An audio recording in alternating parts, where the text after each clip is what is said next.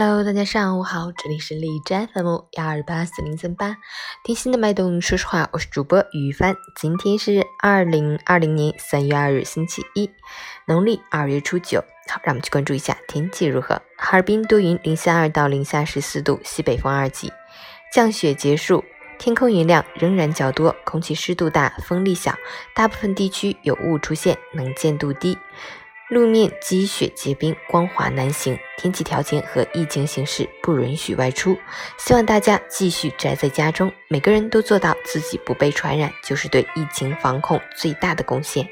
截止凌晨五时，海市的 AQI 指数为一百三十九，PM 二点五为一百零六，空气质量轻度污染。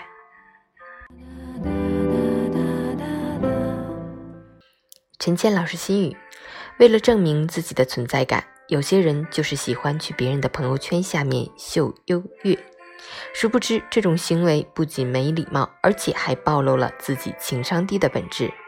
我们每个人都可以在朋友圈展示自己的个性特征、优势，但一个情商高的人从不会以居高临下的姿态去破坏别人的幸福。